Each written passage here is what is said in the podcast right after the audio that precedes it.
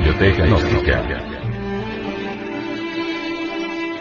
Centro Bibliográfico y Cultural. Libro.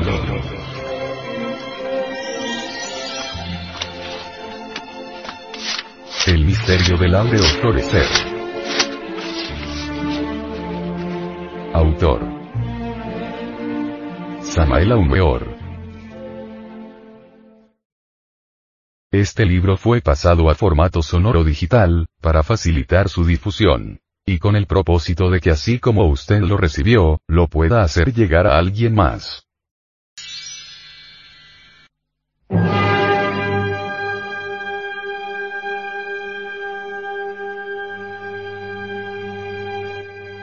Capítulo 12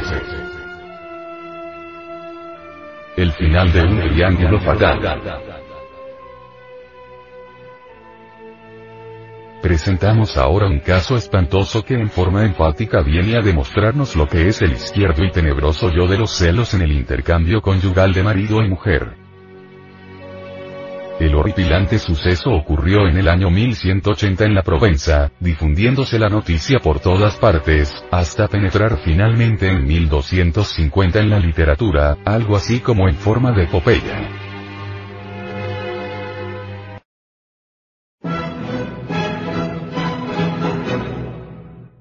Aconteció que Guillermo de Capstein, hijo de un pobre caballero del castillo de Capstein, llegó a la corte del señor Raimundo de Rosellón, y tras presentarse preguntó si sería bien quisto como escudero.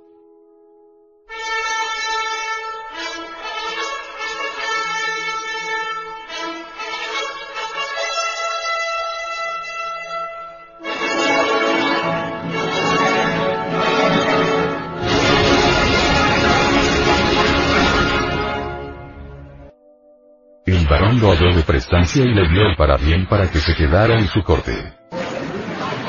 Quedóse, pues, Guillermo y supo comportarse de manera tan gentil, que altos y bajos le querían. Y supo también distinguirse tanto, que el varón Raimundo le destinó al servicio de Dama Margarita, su esposa, como padre. Esforzándose ahora Guillermo en ser aún más digno en palabras y hechos, más como cosa que el amor atañe, dama Margarita yo reprendida en él, con los sentidos inflamados. Tanto placía a ella la diligencia del paje en el servicio, su par su firmeza, que un día no pudo contenerse en preguntarle. Dime, Guillermo, ¿amarías a una mujer que perdiera muestras de amarte? A lo que Guillermo respondió sincero cierto que lo haría, señora, siempre que sus muestras fuesen verdad. Por el Santo Juan, exclamó la dama, que has respondido como cumplido caballero. Mas ahora deseo probar que si podrías saber y reconocer lo que en las muestras fuera verdad lo que solo apariencia. A cuyas palabras replicó Guillermo. Sea pues, como os place, señora mía tornóse pensativo, y al punto comenzó amor la justa con él, y los pensamientos que amor le enviaba le penetraban en el corazón en adelante convirtióse en su paladín, comenzando a componer lindos versos y primorosas canciones y poemas, todo lo cual complacía en grado sumo la que recitaba y cantaba. Estando contigo me olvido de todo y de mí. Parece que todo lo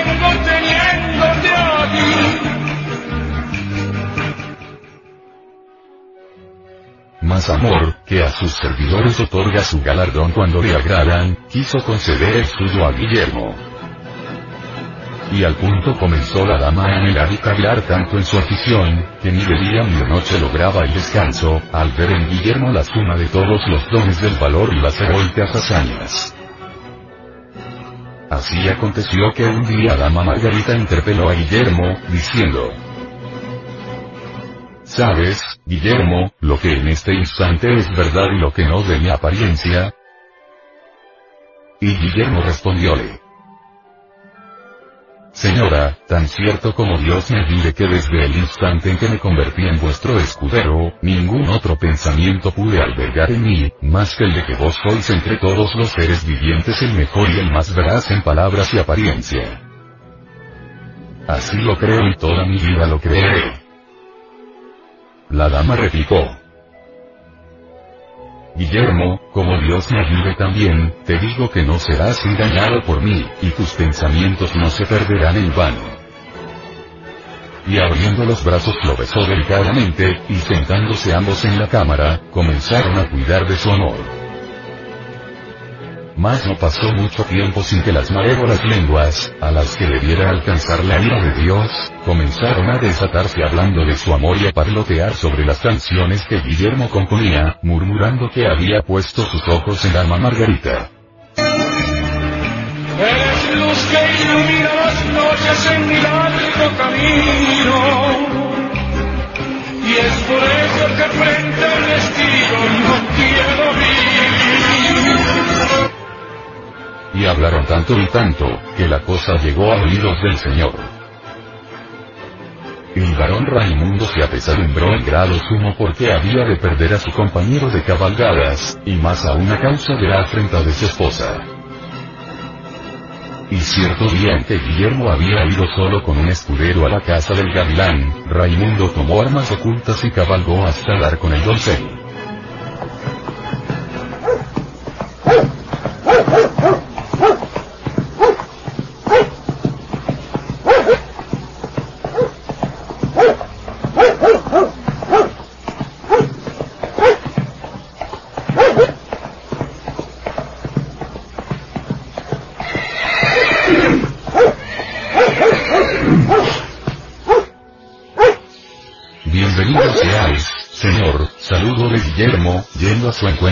Apercibió.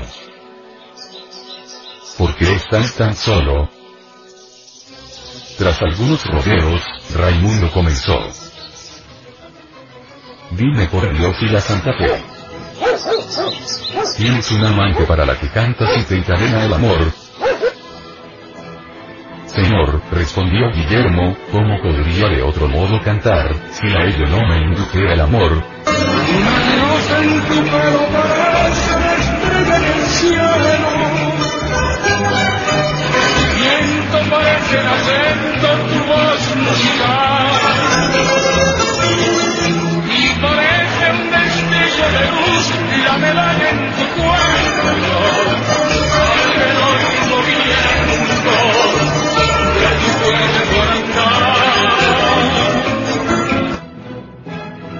Verdad es, Señor, que el amor me ha apresado por entero en sus lazos. Desearía saber, si te place, quién es la dama en cuestión. Ah, Señor, ver en nombre de Dios lo que de mí. Harto sabéis que nunca debe ser nombrada la dama. Mas Raimundo siguió insando, por lo que el yo de los celos se lo estaba tragando vivo, hasta que Guillermo dijo,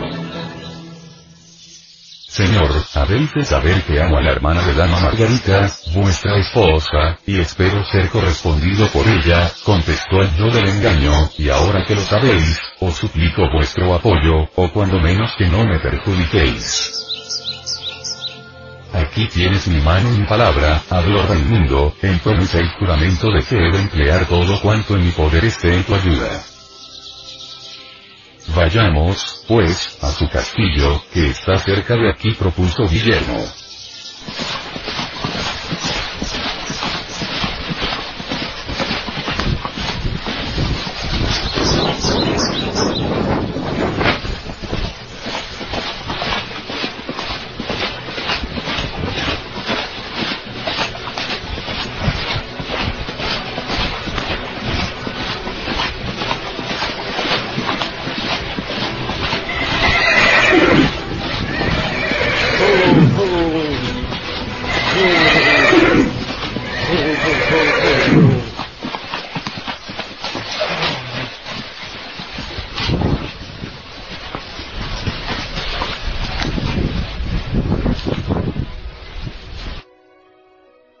Así lo hicieron, siendo bien recibidos por el señor Roberto de Talascón, esposo de la propia dama Inés, la condujo a su aposento.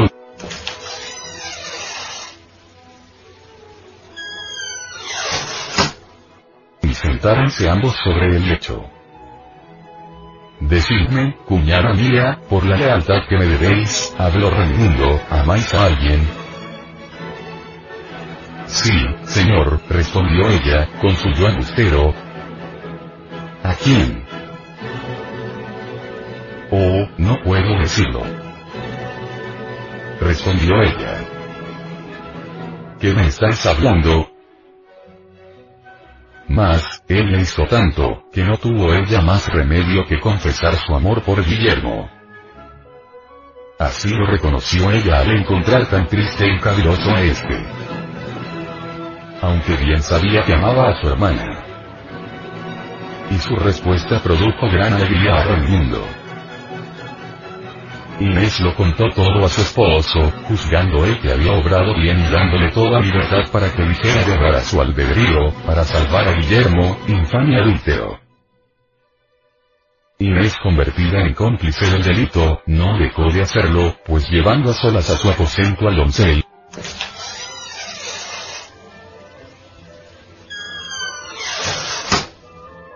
En su compañía tanto tiempo, que Raimundo hubo el efecto de conjeturar que habían estado disfrutando de las mieles del amor. Ello le complació sumo, y comenzó a pensar que de cuanto sobre él se había rumoreado no era verdad, sino vacua chismorrería. Salieron Inés y Guillermo del aposento,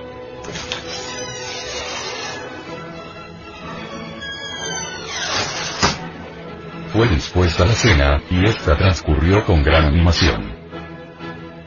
Así son las farsas que hace el yo pluralizado.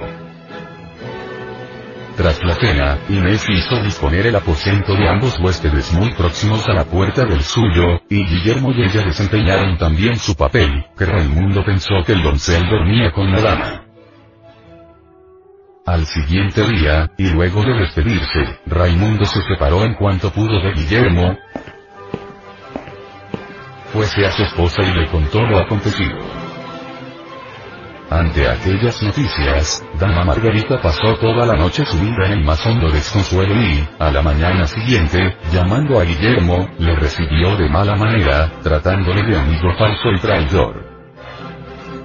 Guillermo pidió gracia, como hombre que no había incurrido en culpa alguna de las que ella le achacaba, y le relató al pie de la letra todo cuanto había acontecido. La dama llamó a su hermana y por ella supo que Guillermo decía la verdad. Con lo cual ordenó al doncel le compusiera una canción en la cual la mostrara no amar a mujer alguna aparte de ella. Y él compuso el cantar que dice. Las lindas ocurrencias que a menudo el amor inspira.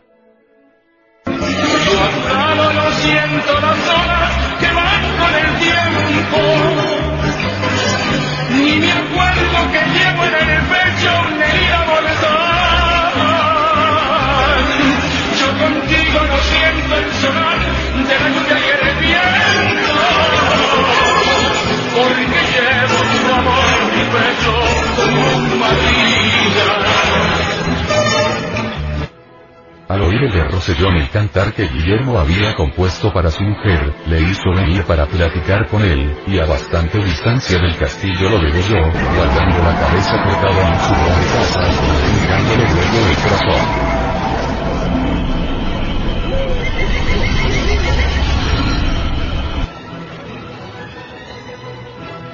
Con la misma retornó al castillo, hizo que asaran el corazón,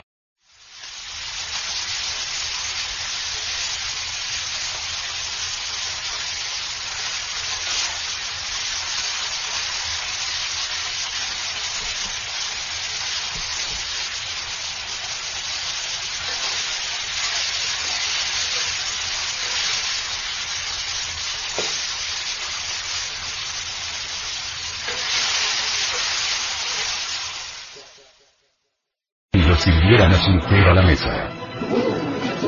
Ella comió sin saber lo que gustaba.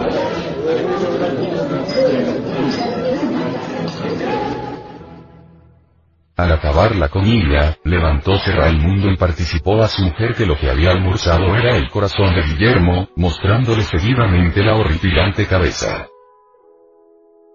Pregúntole además si el corazón había tenido buen sabor, a lo que llama Margarita respondió que fue, en efecto, tan sabroso que manjar otro alguno le quitaría ya el gusto que le había dejado el corazón de Guillermo. Rabioso Raimundo, desesperado por el yo de los celos, se abalanzó contra ella, la perversa adúltera, con cigarra desenvainada. Margarita huyó, arrojóse por un balcón y se destrozó la cabeza en la caída.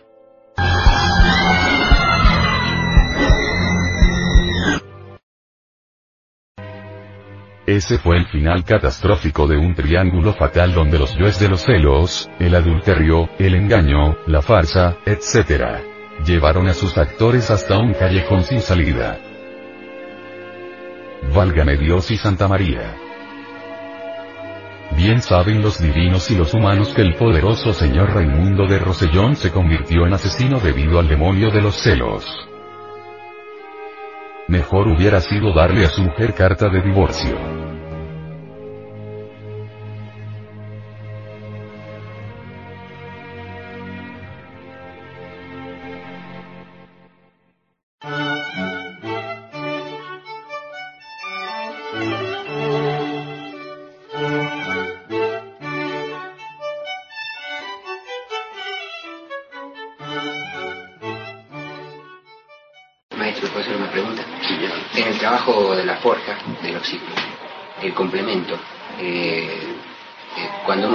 Diríamos así, eh, un poco mecánicamente, ¿cuál es la situación cuando se in- ingresa en este camino, en este sendero? Y no hay un complemento perfecto o aproximado, no sé cómo decir. ¿Qué se puede hacer? ¿O qué se debe hacer? Pues realmente, el matrimonio mecanicista está, es el platillo del día. Pues toda la tierra está llena de matrimonios mecanicistas. Pero si se ingresan, Con permiso. Hay que tornarse concepto. Hay que comprender primero que todo la doctrina. Comprenderla a fondo, mediante el estudio, la reflexión. Ahora sí. Ah, pues, para ahí.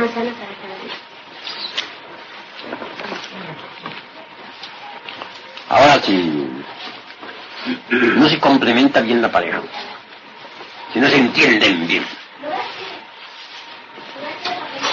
pues hay que tratar de arreglárselas como se pueda. Como se puede con la, con la que uno no se entiende. ¿Y qué vamos a hacer? Uno, podría, uno no podría darle divorcio a una mujer que no le está haciendo ningún mal a uno. Si la mujer no le es infiel a un hombre, ¿por qué el hombre le va a pedir carta de divorcio? O viceversa, si el hombre no le está siendo infiel a la mujer, no la está. Si, si no está adulterando, ¿por qué viene ella a pedirle carta de divorcio? Solo por motivo de fornicación, de adulterio por causa de divorcio. Ha dicho, es lícito darle la carta de divorcio. Por causar de divorcio. Motivo, y por ejemplo, es decir, adulterio. Sí, sí, sí, por, solo por esa causa se le puede dar carta de divorcio. Pero aquello de que porque no sé, o- o he visto por ahí eh, avisos, he visto anuncios muy curiosos, una mujer se divorció del hombre por un solo motivo. Porque el hombre roncaba mucho. Roncaba. Por eso, porque al dormir roncaba demasiado. Detallitos insignificantes. Así sirven de hoy en día en la vida moderna para el divorcio. Total que en, en vista de eso, debemos ser reflexivos. Muchos me escriben a mí diciendo que muchas mujeres, que el marido de ellos no les da, que sí les da, que las golpea, que no las golpea. En fin, 50 mil cosas por el estilo. Muchos hombres mm, me dicen qué hacen con esa mujer que no la pueden querer ya porque es de muy mal genio, porque mm, les pelea mucho, porque no les atiende la comida, en fin, muchas cosas. ¿Ustedes creen, mis estimables hermanos, que las gentes están aprovechando el tiempo? Entiendo que están mal, mal aprovechando el tiempo. Pues en la vida práctica es el gimnasio psicológico donde nosotros debemos autodescubrirnos. Un hombre que se queja de su mujer, siendo gnóstico, que su mujer tiene mal carácter, se queja de los defectos de ella en general. ¿Creen ustedes que está preparado realmente para la autorrealización íntima del ser? Al contrario, mientras más difícil es el ambiente de hogar, especialmente, mejor es como gimnasio psicológico. Es precisamente en medio de las dificultades psicológicas donde nosotros podemos autodescubrirnos. Qué bonito es el momento en el que no está uno insultando a la mujer, poner uno cuidado a ver qué parte del ser de qué parte del ego está reaccionando. A veces sería el amor propio. A veces el, yo de la autoimportancia se siente molesto. A veces el yo del egoísmo blasfema y protesta. Vale la pena ese gimnasio psicológico, es formidable. Ese no debe ser motivo de divorcio. Ahora, queda un problemita, es un problemazo. El del trabajo incide en la novena esfera, la cuestión sexual. Hay mujeres que no quieren el trabajo en la novena esfera por nada de la vida, que lo odian. Es gravísimo, gravísimo, gravísimo. No quedaría sino un- una sola salida. Trabajar con ese tipo de mujer, sin, sin- sin hablarle de gnosis jamás, ni de activo. Pues no quiere oír hablar sobre eso. Odia eso, pues ¿para qué sería hablar sobre eso? No tiene caso. No decirle una palabra. Tendría que volverse el marido ahí una especie de artista.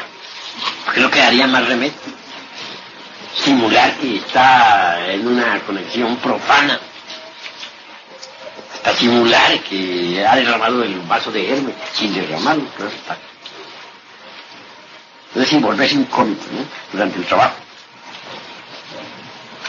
Y si, si el caso es a la inversa, si se trata de, de que es el marido el que no quiere la doctrina, el que no quiere transmutar y la pobre mujer si quiere transmutar, pues tendrá que hacer lo mismo, volverse un artista. Llevar en la, la, la corriente al hombre, hacerle creer que sí, que está fornicando y no, no está. Con su mente echará los mantras, el i, a, o, y hará todos sus trabajos interiormente sin decir una palabra. No le queda más. Pero si a pesar de todo eso el hombre resultase demasiado astuto en ese caso, ¿qué haría la pobre mujer? O si la mujer resultase muy astuta para el hombre, ¿qué haría el pobre hombre? Es un caso ya tan grave que no quedaría ya, ya por la autorrealización. Ahí sí no quedaría más que el divorcio. O el divorcio o la fornica. O digo, o el divorcio o el fracaso. De las dos cosas, ¿cuál será preferible? Divorcio. Claro.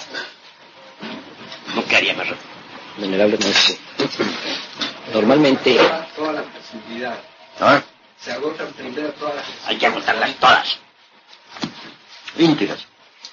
Si a pesar de todo eso, y si se agotan todas las personas, y no hubo posibilidad de remedio, y uno quiere cristificarse, pues tiene que dejar todo por el Cristo. O va con el Cristo, o, o va, en ese caso, con las fuerzas tenebrosas. Tiene que decidirse. Frecuentemente. Ahora, permite una pregunta. sí, hermano. Una pareja normalmente, en la vida actual, a los 60 años el hombre y la mujer, en su condición normal actual, desempeñan la gran obra lo mismo que la desempeñarían potencialmente a los 50 años o a los 40. Bueno, eso depende, ¿sabes? Depende. Hay hombres que a los 60 años apenas si pueden mascar el agua, ¿sabes? Ya, no, no, es decir, ya, pues, no pueden hacer la gran obra. Pero hay hombres que a los 60 años están comenzando a vivir. Tienen una gran potencia sexual. ¿En qué está la diferencia de, de los unos y de los otros? Pues sencillamente que aquel que ha despilfarrado sus energías creadoras, que las ha malgastado en las fornicaciones y adulterios, al llegar a los 60 años es un impotente, inevitablemente. Pero si un hombre ha ahorrado la totalidad de sus energías durante toda su vida, a los 60 años está nuevecito. Y entonces, en el caso de la mujer, En el caso de la mujer se da lo mismo. Hay mujeres que a los 60 años ya claudicaron. Y hay mujeres que a los 60 años todavía tienen fortaleza y energía. ¿Y la menopausia no influye en esto, maestro? Pues bueno, yo he visto casos de mu- multitud de casos de mujeres que han pasado por la menopausia. Después de haber pasado por la menopausia, se ven su vida sexual normal. Pasan su edad crítica después de normal. Pueden realizar el trabajo perfectamente. Perfectamente. Al no producir ya la hormona femenina después de la, de la menopausia no hay problema No, no producirá la hormona femenina, pero sí están en actividad las energías sexuales. Las energías del tercer que rojo. que, que son las que hay que escuchar. En cambio, mujeres, de la edad de los 40 ya claudican, porque abusaron del sexo. Y eso cabe una pregunta. Sí, cabe. Las mujeres que abusaron del sexo, pues llegan a cierta edad y ya sus órganos sexuales se atrofian. O vienen en distintas enfermedades, anomalías, desarreglos, y ya no pueden trabajar, aunque quieran trabajar. Ya, ya, ya, perdón. No, este, ya que venía relacionado, perdón. Eh, las personas que se han, han tenido una operación en su, por distintas razones, pero siguen trabajando con su energía sexual, o sea, que no tienen los órganos. Porque eso hay una duda que se ha planteado por un misionero, este, que ha dicho categóricamente, no voy a nombrar su misionero, ¿Sí? que la persona que ha sufrido la amputación de su órgano sexual no tiene ninguna posibilidad de trabajo. Es decir, su palabra. Fácil, fácil, hermanos. Fácil, Belice, fácil. Sigan, hermanos. Pues voy a decirles a ustedes una gran verdad. Aplicarle a los dos sexos. Si a un hombre lo vuelven eunuco, eunuco, ese hombre ya no puede trabajar. ¿Cómo haría para trabajar? Sea, a una mujer también le extirpan sus ovarios. ¿Qué situación quedaría? ¿No es en la misma de un eunuco? ¿Puede acaso un eunuco, sea macho o hembra, con la energía creadora del tercer nomos? Obviamente no. Es posible. En ese caso, pues a la mujer no le queda más remedio dedicarse a trabajar sobre la disolución del ego hasta donde le sea posible. Aprovechar el tiempo para que en la futura existencia nazca más consciente y poder continuar en su trabajo. Es la realidad de hoy.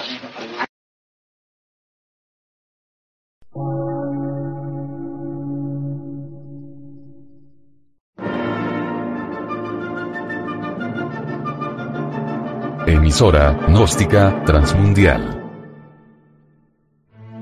Por una nueva civilización y una nueva cultura, sobre la faz de la Tierra.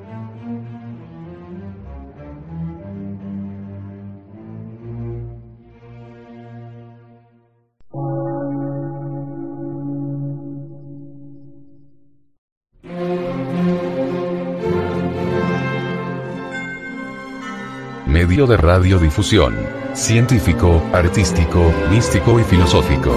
De la Asociación Colombiana de Centros de Estudios Gnósticos, Antropológicos, Psicológicos y Culturales. A.C.